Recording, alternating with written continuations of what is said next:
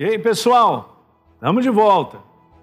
Hoje, no 29 dia de setembro e no capítulo 29, claro, nós vamos fazer o um comentário de um versículo que a gente vem comentando sobre esse espírito, né? Você percebe?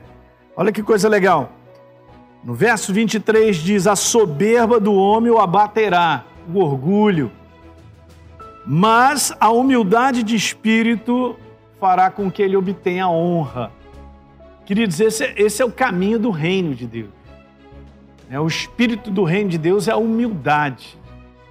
Jesus falou isso, os apóstolos também. Humilhai-vos diante da poderosa mão de Deus, para que em tempo oportuno ele vos exalte.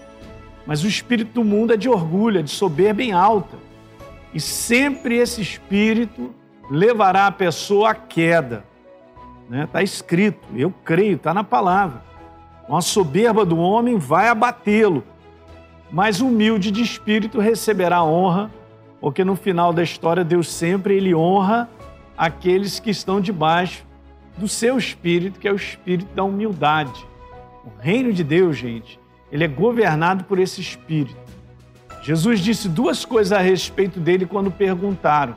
Ele respondeu: Eu sou manso e humilde de espírito. Humildade não tem nada a ver com finanças no conteúdo da pessoa ter posses ou não, ok?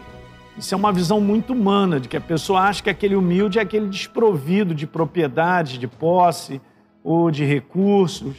Essa é uma visão completamente errada, porque a gente pode ver, e a gente encontra isso na prática, vendo pessoas que são relativamente pobres, mas são orgulhosas. E eu conheço pessoas que relativamente têm muitas posses, e são pessoas de espírito humilde. A humildade é algo do coração, é por isso que tem que ser cultivado, porque esse é o espírito do reino. Legal? É isso aí. A gente se vê amanhã.